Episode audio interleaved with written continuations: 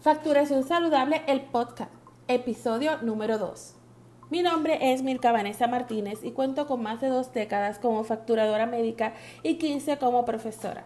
Y desde la pasada semana conversaré de guías y estrategias para que alcance una facturación saludable para su organización de salud. Este podcast llega a ti Gracias a Código Salón Virtual de Facturación Médica y su nueva certificación para profesores de facturación médica desde Sabana Grande para Puerto Rico, Estados Unidos y Latinoamérica. Gracias por acompañarme esta semana.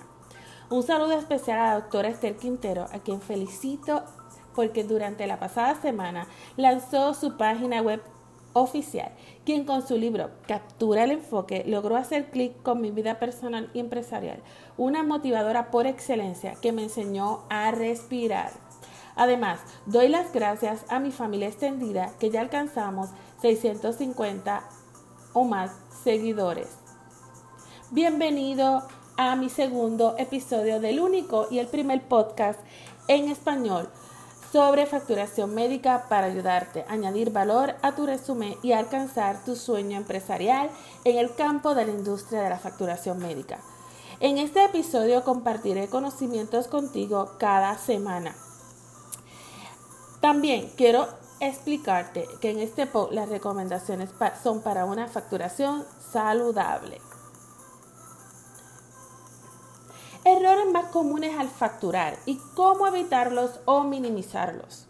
Según Kyla Matthews del 2018 en la revista Healthcare in America, en su reportaje Medical Billing Errors Are Seriously Hurting Healthcare, expone que la facturación médica es una parte integral en las organizaciones de salud, donde los pacientes utilizan para pagar los servicios con su plan médico y no en efectivo, estimándose que el 51% de los pacientes gasta más de mil dólares en doctores.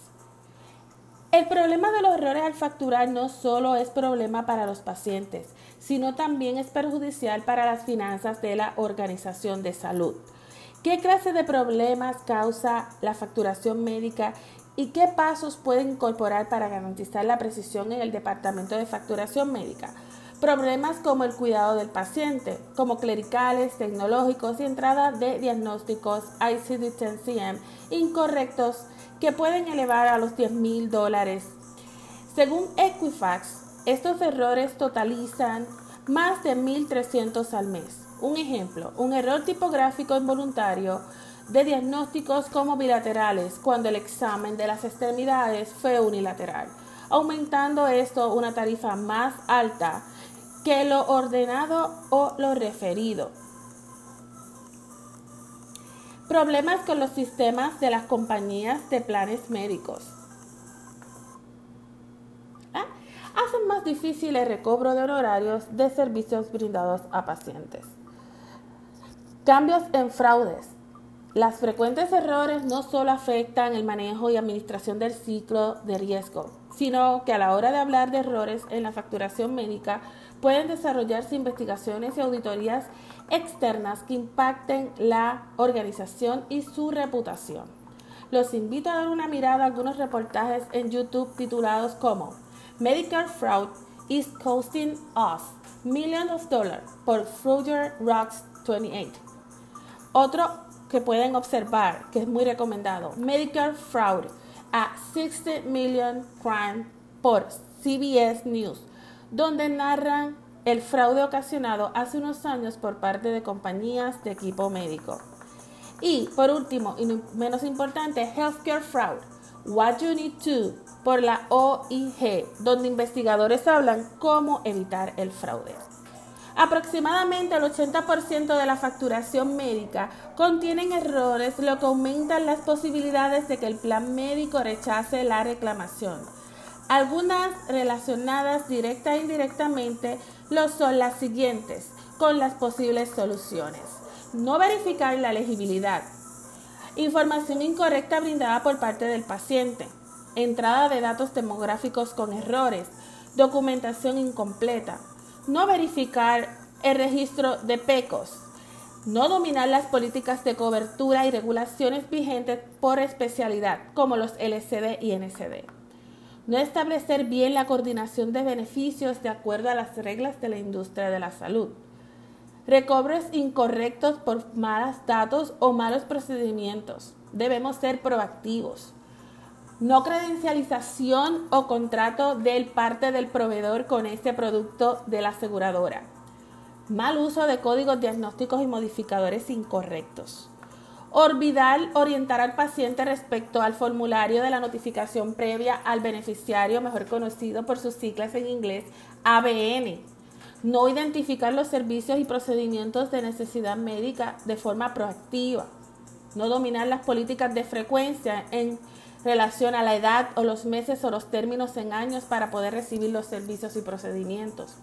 No realizar los procesos de auditoría a tiempo no utilizar la tarifa contratada vigente, causando sobrepagos, no conocer el tiempo límite para enviar las facturas o las áreas de apelación o reclamaciones por los diferentes tipos. Y en fin, asegure chequear y rechequear las facturas médicas antes de someterlas. Espero que esta información sea de calidad para sus oficinas u organizaciones de salud. Mi compromiso contigo es que tú aprendas de manera saludable las guías y estrategias de la administración de una oficina médica u organización de salud. Este podcast va dirigido a usted, mujer y hombre, que desea aprender y aprender sin fronteras. Nuestro tema central será siempre la facturación médica y cómo ésta puede transformar su vida. Este podcast fue desarrollado solo para compromisos informativos y educativos y no es un procedimiento legal, por lo que no implica una garantía de cambios de estatutos que puedan ayudar y minimizar errores en su práctica. La responsabilidad es de cada uno de ustedes como profesionales, siguiendo los contratos establecidos entre proveedores y aseguradoras. O sea, cada proceso de facturación tiene que cumplir con los requisitos. Si esta información te sirvió para aclarar las dudas o resolver algún asunto pendiente, recuerda hacer el plan, organizarte y actuar hoy en un buen día. Ya sabes que estaré aquí cada semana, no puedes perderte el próximo episodio donde hablaré de otro tema innovador. Te invito nuevamente a que me escuches semanalmente.